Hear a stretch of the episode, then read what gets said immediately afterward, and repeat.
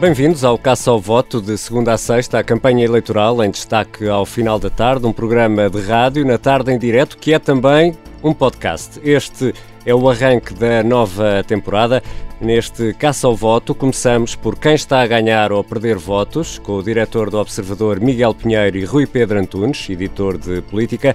Vamos também à estrada ouvir de viva voz os jornalistas do Observador que acompanham as caravanas eh, eleitorais, mas há mais. Tentamos ainda perceber o que é verdade ou mentira no discurso político no Fact Check com o jornalista Pedro Reinho. E vamos ainda regressar a eleições passadas. Hoje propomos um regresso de 44 anos ao verão de 1976 no baú das presidenciais. A segunda temporada do Caça ao Voto começa agora. Este arranque de campanha eleitoral fica marcado por uma ausência. E o facto de haver, por exemplo, até candidatos que se abstêm de fazer campanha também é bem significativo de que, eh, de facto. a falar de Marcelo Rebelo de Sousa? Estou a falar de Marcelo Rebelo de Sousa, de, que nem sequer tempo de antena uh, fez, e os tempos de antena de, dos candidatos uh, têm sido feitos em condições muito difíceis, só se soube dois dias antes que era preciso tê-los prontos, como é, enfim, tem tudo a ver com todas estas circunstâncias, pelo facto das eleições terem sido marcadas muito tarde. E perante as formas encontradas pelo governo para facilitar a votação em tempos de pandemia, fica uma suspeita. Por mim, a questão é que os votos sejam bem contados, que não haja nenhum elemento perturbador das eleições e que sejam todos os mecanismos. Estamos a falar do ato mais importante da vida pública portuguesa, que é uma eleição ainda por cima para chefe de Estado, que haja garantia que os portugueses possam confiar. Eu eh, não alimento teorias da conspiração, confio muito no nosso, no nosso sistema eleitoral eh, e confio que as autoridades portuguesas, os delegados, eh, não brincam com uma coisa tão séria. André Ventura e Ana Gomes, a abrir este primeiro episódio desta nova temporada do Caça ao Voto. Está na hora de chamar Miguel Pinheiro, o diretor do Observador, e Rui Pedro Antunes, o editor de política. Bem-vindos, Miguel, Rui Pedro. Vamos já a, a, contas neste primeiro dia, quem ganhou, quem perdeu votos. Vamos uh, começar por uh, quem perdeu. Rui Pedro, Miguel, quem é quer começar? Miguel, força. Oh, é tão, tão gentil, muito obrigado. uh, quem perde votos hoje é Marcelo Rebelo de Sousa, por, por falta de comparência, em primeiro lugar. Marcelo Rebelo de Sousa deixou-se estar na sua vida. Imagino que, enfim, haja muitas compras para fazer Uh, vem aí o estado de emergência, vem aí um novo confinamento, todos temos que encher a dispensa e, portanto, o Marcelo Rebelo de Sousa também precisará deste dia para pôr essas coisas práticas em dia. Uh, ele não almoça, é logo metade da dispensa. Sim, logo aí, logo aí está resolvido, é só uma sandezinha. Uh, enfim, Marcelo Rebelo de Sousa já ganhou as eleições, já sabemos disso tudo, mas apesar de tudo irá, irá pagar algum preço político por esta decisão incompreensível de não fazer campanha na primeira semana, nem sequer fazer tempos de antena. Aliás, Marcelo Rebelo de Sousa não se dá ao trabalho de fazer campanha, não se dá ao trabalho de fazer tempos de antena, nem se dá ao trabalho de explicar porque é que não faz campanha, nem faz tempos de antena, é indiferente, está a ganho, pode ir para casa sem problemas. Enfim, Ana Gomes, mas Ana Gomes faz bem em chamar a atenção para isso e em, e em, e em colocar Marcelo Rebelo de Sousa numa posição eu ia dizer difícil, mas sei lá se é difícil. Complicada. Posição, nenhuma situação é difícil é para Marcelo Rebelo de Sousa neste momento. Rui Pedro, quem perdeu votos? Quem perdeu votos? Eu vou testuar, não vou testuar, porque também concordo com o Miguel. Aliás, quando perguntares quem ganhou votos, perceberás isso. Não me digas, não me digas que no primeiro episódio já estão os dois de acordo. É verdade, é verdade. Mas, mas no meu caso é, é uma questão de manter o meu emprego. No caso do Miguel não há justificação para me estar a copiar. Então vamos lá, senhor editor de política. Uh, então, não, quem perdeu votos foi André Ventura. Isto porque uh, as declarações que acabámos de ouvir de uh, contem bem os votos, ele diz a certa altura, eu não sei qual é a pergunta prévia, porque nós só ouvimos aqui a resposta, mas diz a certa altura: bem, eu não estou aqui para alimentar teorias da conspiração, mas espero que isto seja bem contadinho, vamos lá ver se isto corre tudo bem. Ora, André Ventura, apesar de ele ser antissistémico, uma das grandes vantagens que ele tem em termos até eleitorais é que ele é, não é completamente anti-institucional. Aliás, a tal uh, pose de, de, coelhinho que ele terá em Belém é porque ele tem um, um, certo tipo de respeito, menos na Assembleia quando está em frente a Ferro Rodrigues, mas tem algum até respeito institucional em alguns momentos-chave. E neste caso parece que está, fala numa, não ouvimos aqui, mas ele fala numa enorme confusão, de uma conferência de imprensa bizarra de Eduardo Cabrita, até aí tudo bem, ele quer a demissão do ministro, mas depois um, vai, lança aqui esta suspeição, dizendo que não a está a lançar, espero que seja tudo bem contado. Ora, isto dá-lhe margem, como é óbvio, para se tiver uma, uma votação abaixo da esperada, dizer, bom, vamos lá ver, porque eles foram aos lares a levar o boletim de voto aos velhinhos e não sei o quê. E, e, portanto, parece que está a abrir margem para isso e isto normalmente parece aquelas pessoas, quando o jogo está a correr mal, começam a arranjar desculpas. Um, eu não sei qual foi a pergunta, volto a dizer, isto é tudo sempre muito em cima e estamos sempre em cima do joelho, mas um, o que é certo é que dizendo que não um, que não levantava uh, suspeição nem teorias da conspiração, estava a levantá-la mesma. Ah, espero que seja bem, já, bem contado. E daqui a pouco já vamos saber qual foi a pergunta, porque vamos ter a oportunidade de falar com o Miguel Santos Carrapatoso, que está a acompanhar a campanha do André Ventura. Vamos a quem ganhou votos neste primeiro dia útil. Uh, Deixa-me só acrescentar aqui que esta frase de André, só, só acrescentar o óbvio, é uh, a cópia das declarações de Donald Trump, portanto é o nosso Trumpzinho Uh, Donald Trump começou assim e sabemos como é que as coisas acabaram, só para, uh, para o caso das pessoas estarem a conduzir uh, neste momento e estarem uh, distraídas, só tornar claro. Eu já me tinha percebido nos debates de uma coisa engraçada, que é André Ventura está a fazer gestos iguais a Donald Trump.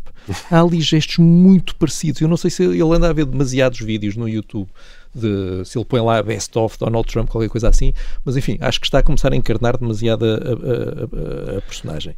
Quem, quem, quem, ganhou, Miguel? Quem, quem, ganhou votos? Sempre com pressa, Ricardo. Sempre. Não, temos pressa. A rádio, pressa é, rádio é dinâmica. Muito rápido. Quem, quem está mais focado naquilo que tem, quem esteve mais focado naquilo que tem que fazer neste dia foi, foi Ana Gomes, que se concentrou a atacar Marcelo Rebelo de Sousa. Ana Gomes tem que mobilizar voto uh, contra Marcelo Rebelo de Sousa, tem que explicar porque é que, porque é que as pessoas devem ir votar no dia 17 ou no dia 24 ou quando for, e ela foi quem acertou mais na mensagem hoje, pareceu-me. Rui Pedro? Quem ganhou votos, curiosamente, foi Ana Gomes. Ora, que diferença, não é? É bom ter assim painéis diversificados. Sim, sim, a, a, a diversidade. A realidade é o que é. Não, e, e a bate, realidade impõe-se. E ainda por cima bate no, no quem perdeu uh, do Miguel, porque eu acho que Ana Gomes, o pior do, do que um erro é insistir nele. Primeiro cancelou a campanha, depois voltou a ela. Um, e, e, de facto acusou Marcelo Rebelo de Sousa de menosprezar eleições. E portanto eu acho que ela ganhou aqui votos. Um, eu, eu, recordo aqui uma coisa a propósito disto porque ela ganha aqui relativamente diria a Marcelo Rebelo de Sousa claro. É a última vez que Marcelo Rebelo de Sousa se isolou ou auto-isolou durante 14 dias sem recomendação das autoridades por ter recebido uma uma perigosa turma da escola secundária de Felgueiras que tinha um caso infectado no meio de 40, mas na altura sabia-se muito pouco, era legítimo o presidente fazer o que ele queria. Um, André Ventura colocou um cartaz em frente à Assembleia da República a dizer um verdadeiro português não se esconde. E de facto estava na cara que, ao não aparecer, os candidatos iam começar todos, Ana Gomes foi a primeira, a dizer: então o presidente não aparece. Um, e portanto, isso é o primeiro efeito. Então, Ana Gomes ganhou por isso, foi a primeira a chamar a atenção para isto e a abrir as hostilidades. E eu acho que vem por aí fora. Vamos ver o que é que há em termos de confinamento, mas vamos ver o que é que há por aí fora. Mas é sinal isto. Nós temos um, um o presidente normalmente não veta, devolve sempre promulgação. O presidente Marcelo, não é? Não, ele não veta um diploma, devolve sempre promulgação. Ele não dá a mão ao governo, ele estabiliza. Uh, e agora também não está em isolamento, está em semi-isolamento. Semi que é uma coisa assim meio estranha. E portanto, Ana Gomes ganhou votos por isto, porque foi, já está a apontar a, a Marcelo num sítio que uh, ele pensa na estratégia dele que não lhe dói, mas recordando e recuando a março foi um momento difícil para ele e até com algumas quebras de popularidade nos estudos de opinião, quando decidiu auto-isolar-se 14 dias. Ele, aliás, é um produto mediático, estar fora dos, dos palcos mediáticos, eu sei que ele vai ter que aparecer, porque é chefe de Estado, veio o estado de emergência, etc., mas não aparece como candidato. Rui Pedro Antunes, Miguel Pinheiro, vamos pôr o cinto porque vamos já para a estrada.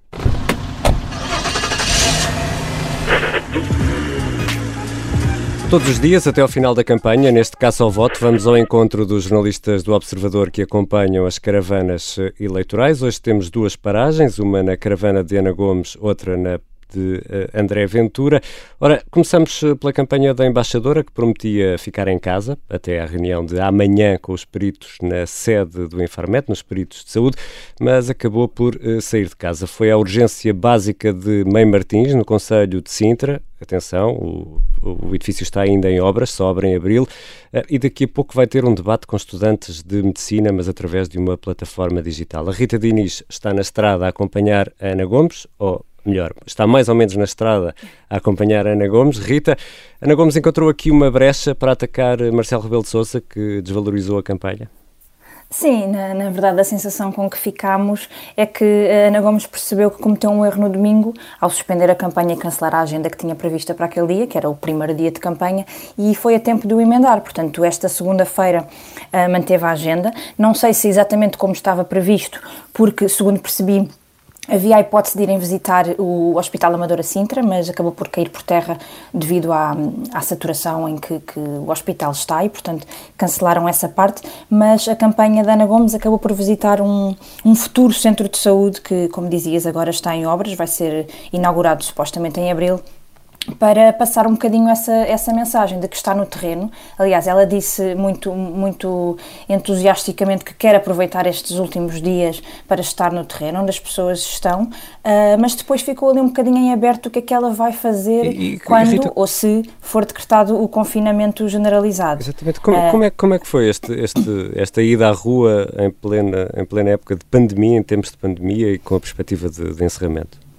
Na verdade, houve aqui uma questão curiosa, que o que estava marcado na agenda para os jornalistas era uma visita ao Centro de Saúde de Algueirão em Martins. E quer dizer, se pusermos eh, no GPS ou se formos à procura desse Centro de Saúde, vamos dar a um Centro de Saúde que está em funções, que é o atual Centro de Saúde, que estava de facto com uma fila enorme à porta de, de utentes que estavam à espera de ser atendidos. Mas não era aí que estava na Gomes, era no tal novo Centro de Saúde que está ainda em obras e que, que só vai abrir uh, muito mais tarde. Portanto, uh, Ana Gomes fugiu um bocadinho às pessoas que podia ter encontrado ali, aos utentes, aos, aos verdadeiros utentes do, do, deste SNS, e foi uh, para um sítio onde não encontrou muitas pessoas, apenas trabalhadores da, da, obra, com quem também meteu, meteu alguma conversa e falou, uh, falou sobre as condições de trabalho e sobre a obra que estava em curso, nomeadamente com, com as pessoas que conduziam ali a visita e que explicavam todos os detalhes de, da obra, mas não houve propriamente aquilo a que se chama uh, pessoas na rua com quem falar e com quem fazer campanha eleitoral como a conhecemos. Portanto, foi um, um evento de campanha também um bocadinho diferente do que o dito normal. Rita Diniz, Mas, am amanhã, sim. desculpa, interrompi-te, amanhã Ana Gomes vai participar na reunião da Infarmed? Sim, Ana Gomes vai participar na reunião do IFARMED, vai participar por videoconferência, como de resto penso que todos os restantes candidatos presidenciais, um, e só depois disso é que vai então reavaliar como é que vai fazer a sua campanha eleitoral. Ela tem feito dessa ida ao IFARMED um, um ponto de viragem, portanto, como dizias há pouco, no sábado tinha decidido suspender toda a sua campanha até terça-feira, até à, à, à reunião no IFARMED. Hoje mudou aqui um bocadinho de ideias, mas a ideia é que depois dessa reunião possa de facto reavaliar toda a estratégia. Hoje ela dizia-nos, eh, durante as declarações que fez aos jornalistas, que se for decretado o confinamento generalizado pode passar por eventos muito mais online, muito mais no campo digital, mas depois dava ali a entender que também pode não ser só isso, ou seja, se as pessoas que estão a trabalhar uh, estão de facto nos seus postos de trabalho, então a candidata presidencial tem que estar onde as pessoas que trabalham estão. Portanto, não rejeitou ir também uh, para a rua, ir também fazer campanha, porque de facto uh, também faz parte de, do trabalho de um candidato presidencial fazê-lo. não rejeitou isso, mas disse, vincou muito que vai cumprir rigorosamente todas as, as regras e todas as medidas que forem decretadas na sequência desta reunião com os especialistas no Infarmed. Rita, é um clássico deste caça ao voto. Contamos quilómetros, desta vez vamos ter um número mais reduzido. Muito pouquinhos. Quantos quilómetros temos? Bom, pelas minhas contas, entre uma entrevista que deu de manhã à RTP, depois essa visita ao Centro de Saúde em Mãe Martins e depois uma, uma ida aos estúdios da TVI para ser entrevistada por Manuel Lisgocha, onde esteve ainda agora, foram 44 quilómetros. Obrigado. O resto vai fazer a partir de casa, portanto, que é o debate online com os estudantes de medicina. Oh, portanto, esses já não vou contar. Obrigado, Rita Diniz, nesta que é a primeira campanha eleitoral da Rita Diniz com grande parte no sofá. Ela não está habituada a isto, está habituada a passar 15 dias sem ir a casa. Mais a sul, André Ventura anda uh, taco a taco a discutir o segundo lugar com Ana Gomes. Mais a sul, o candidato líder, a candidata e líder do Chega esteve no Algarve e amanhã tem ações de campanha marcadas para Évora. Miguel Santos Carrapatoso, estás a acompanhar a caravana de André Ventura e, Miguel, André Ventura quer os votos bem contadinhos, como falávamos aqui há pouco. É verdade, antes, antes de irmos aí, só uma nota de desagrado com a, a recente sintonia entre Rui Pedro Antunes e Exatamente. Miguel Pinheiro. Fica registado. Uh, Rui Pedro, o lugar de bajulador do diretor é meu, não é teu. um, peço desculpa também porque estou na rua e é evidente que se vão ouvindo ruídos de, de, de fundo, peço desculpa aos nossos ouvintes. Indo diretamente à, à, campanha de André Ventura, de facto é uma nova narrativa de André Ventura, introduziu-a hoje, Uh, certo que pôs os resultados ou os objetivos em planos estratosféricos. Ventura já não diz que quer ficar apenas à frente de Ana Gomes, quer ficar também à frente dos, ou melhor, quer ter mais votos que os três, três candidatos de esquerda juntos e quer forçar uma segunda volta. Ora, não há qualquer sondagem que aponte nesse sentido e, portanto, parece que André Ventura está aqui já a ensaiar uma, uma forma de dizer: bom, eu não ganhei porque as eleições não correram da forma que deviam ter corrido. É verdade, e vocês há pouco perguntavam se a pergunta foi ou não induzida. Não foi, era uma pergunta sobre uh, o que se vai sabendo sobre a organização das eleições e do ato eleitoral. E Ventura aproveitou-a sem grande, sem grande problema para dizer que, de facto, quer os, os votos bem contados e a pedir a todos que não brinquem com a democracia, não brinquem com este ato eleitoral. E nós já ouvimos, de facto, esta frase noutras paragens. E Miguel, como é que está a correr a campanha de André Ventura e, sobretudo, depois do episódio de ontem do esqueleto em Serpa? Bom, segundo dia, segundo dia de campanha oficial, segundo dia de manifestações, desta vez André Ventura foi recebido por um grupo com, com elementos da comunidade cigana que gritavam, entre outras coisas, André eh, Ventura fascista, André Ventura racista. Havia uma forte preocupação de segurança, quer da segurança privada que acompanha André Ventura, quer da Polícia Marítima, porque, aquilo, porque a ação de campanha foi num, numa lota, no, no, na doca de Portimão, portanto a Polícia Marítima também, também reforçou a segurança, estavam sete elementos da Polícia Marítima, nada que tivesse atrapalhado muito André Ventura, aliás, acho que isto no fundo ajuda a mobilizar e ajuda a construir a tese de, de, de, de vitimização que André Ventura tanto aprecia, aliás, ele usou esse, esse mesmo, esse, esse, mesmo argumento no, no, no discurso que fez já em Faro, dizendo que não há gritos nem insultos que façam parar a máquina de André Ventura e do Chega. Portanto, uh, tudo isto, segundo dia de campanha, mais um dia de manifestações, mais um dia de André Ventura a aproveitar tudo o que lhe convém para fazer croquetes e para mostrar que é uma vítima do sistema que o quer derrubar. E amanhã vai participar na reunião do Infarmed, Miguel? Vai sim, senhor, vai, vai participar por videoconferência. Uh, e, e, também há uma delegação do Chega que se vai fazer representar presencialmente, composta por Diogo Pacheco Amorim e António Tanger, ambos vice-presidentes do Chega. Miguel, cuidado com o comboio. Quantos quilómetros temos percorridos já? Se contarmos eh, com a viagem de ontem até, até Serpa, já são quase 450 km de André Ventura. Miguel Santos Carrapatoso a acompanhar a campanha de André Ventura. Já a seguir vamos ao Fact Check. Bem-vindo, Pedro Rainho, o coordenador eh, de Fact Check do Observador. Olá, Ricardo. Hoje vamos falar, Pedro, de fotografias, é isso? É precisamente isso. Nós temos vindo a ser bombardeados com uma série de denúncias sobre uma fotografia em que supostamente uh, Marisa Matias, a candidata apoiada pelo Bloco de Esquerda, surge em trajes menores, quando era mais nova, uh, e, e, portanto temos, uh, tentámos verificar esta informação. Fizemos uma pesquisa na internet com algumas técnicas, alguns instrumentos que a internet nos permite, com que a internet nos permite ir buscar o historial desta imagem, e aquilo que percebemos é que esta imagem em concreto, eu vou poupar-vos ao detalhe, se quiserem vejam no site do Observador que o Fact Check estará lá. Esta imagem concreta aparece desde 2014 numa série de sites de conteúdos para adultos. Uh, apesar de haver ali algumas semelhanças, enfim, podemos considerar isso entre a, a, personagem, a mulher que aparece nesta imagem e Marisa Matias, não se trata de todo da mesma pessoa e, portanto, um, fica claro uh, que o que está aqui em, em, causa é uma campanha de tentativa de difamação da candidata apoiada pelo Bloco de Esquerda, Ricardo. E assim sendo, Pedro Rainho, e aqui chegados, este conteúdo é? Este conteúdo está errado. É obviamente falso. Pedro, como este é o primeiro fact-check desta série do Caça ao Voto. Diz-me que me vais dar eh, a honra. É verdade, dou-te não só a honra do momento, como passo para a mão o carimbo de falso. Avança, Pedro. Fantástico, aqui vai. Já a seguir, um regresso ao passado, vamos ao baú das presidenciais.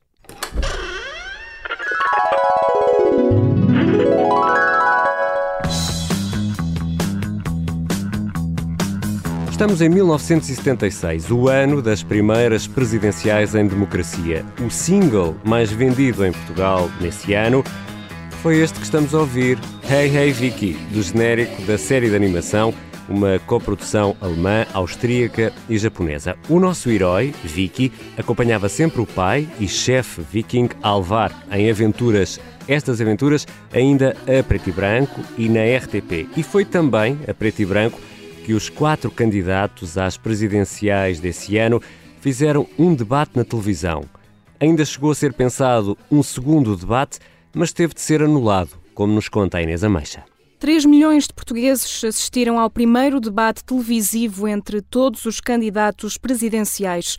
António Ramalho Yanes, Otelo Saraiva de Carvalho, Otávio Pato e Pinheiro de Azevedo. Naquela noite de 9 de junho de 1976, surgiam de pernas cruzadas, sentados lado a lado. Na televisão, a palavra confronto, escrita em letras bem grandes, que marcava o arranque. Um debate que foi moderado pelo jornalista Joaquim Letria. O que, o me lembro é, foi, foi o, o, prazer que tive em juntar aquela gente, porque era gente que andava na, em campanha e de repente todos juntos eh, foi a única vez que estiveram. Joaquim Letria recorda quatro candidatos de muito interesse. Moderado o debate também foi muito interessante, porque tinha gente ali muito interessante, desde os Donalianos ou o próprio Otávio Pato, que era um homem moderado e, e, e, discreto na sua forma de estar. E, por outro lado, tínhamos o, o, o Almirante Pinheiro Azevedo, que era uma figura. Recordo com, com, com saudade. O debate ficou marcado pelas declarações de Ramalho Yanes, que afirmou que se Otelo fosse eleito, abandonaria o país. Na resposta, Otelo explicava que o projeto que defendia não apontava para uma ditadura, aliás, nem tinha qualquer feitio para ditador. Ainda assim, Joaquim Letria lembra um debate como hoje em dia já não se vê. Havia, sim, debates de ideias e as pessoas, de facto, preocupavam-se mais com as ideias e acusavam-se uh, de defenderem isto ou aquilo, mas não aquele aquelas picardias que nós assistimos hoje e que é uma tristeza, mas também eh, era gente muito diferente. Os 110 minutos de debate transformaram-se num compromisso para um segundo. Acabou por não acontecer depois de Pinheiro Azevedo ter sofrido um ataque cardíaco em plena campanha eleitoral. Joaquim Letria recorda um candidato espantoso e empático que alcançou um resultado muito positivo. O problema de saúde foi o que motivou realmente não haver o debate, porque, porque era.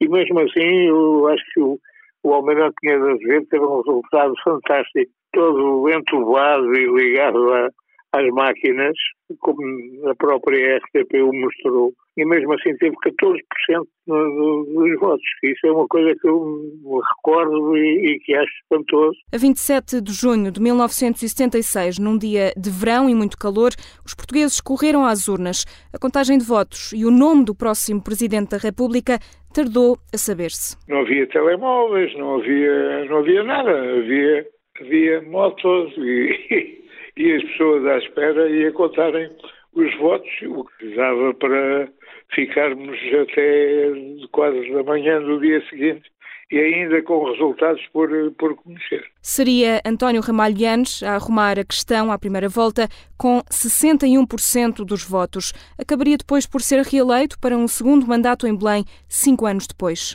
Inês Ameixa e a história do debate que ficou por fazer nas presidenciais de 1976 as primeiras em democracia. 76, o ano em que, em terceiro lugar nos singles portugueses mais vendidos, ficou a Pipi das Meias Altas. O segundo é o do genérico da Heidi e o mais vendido foi o Vicky. A sonorização é do Bernardo Almeida. O Caça ao Voto regressa amanhã.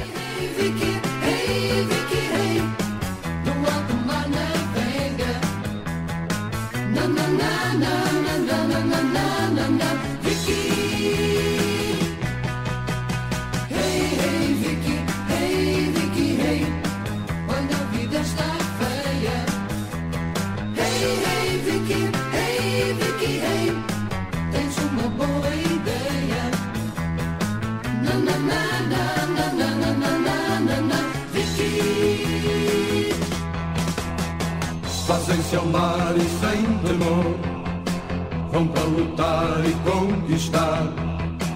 Lutam com fúria, com valor. Convicto que sempre irão ganhar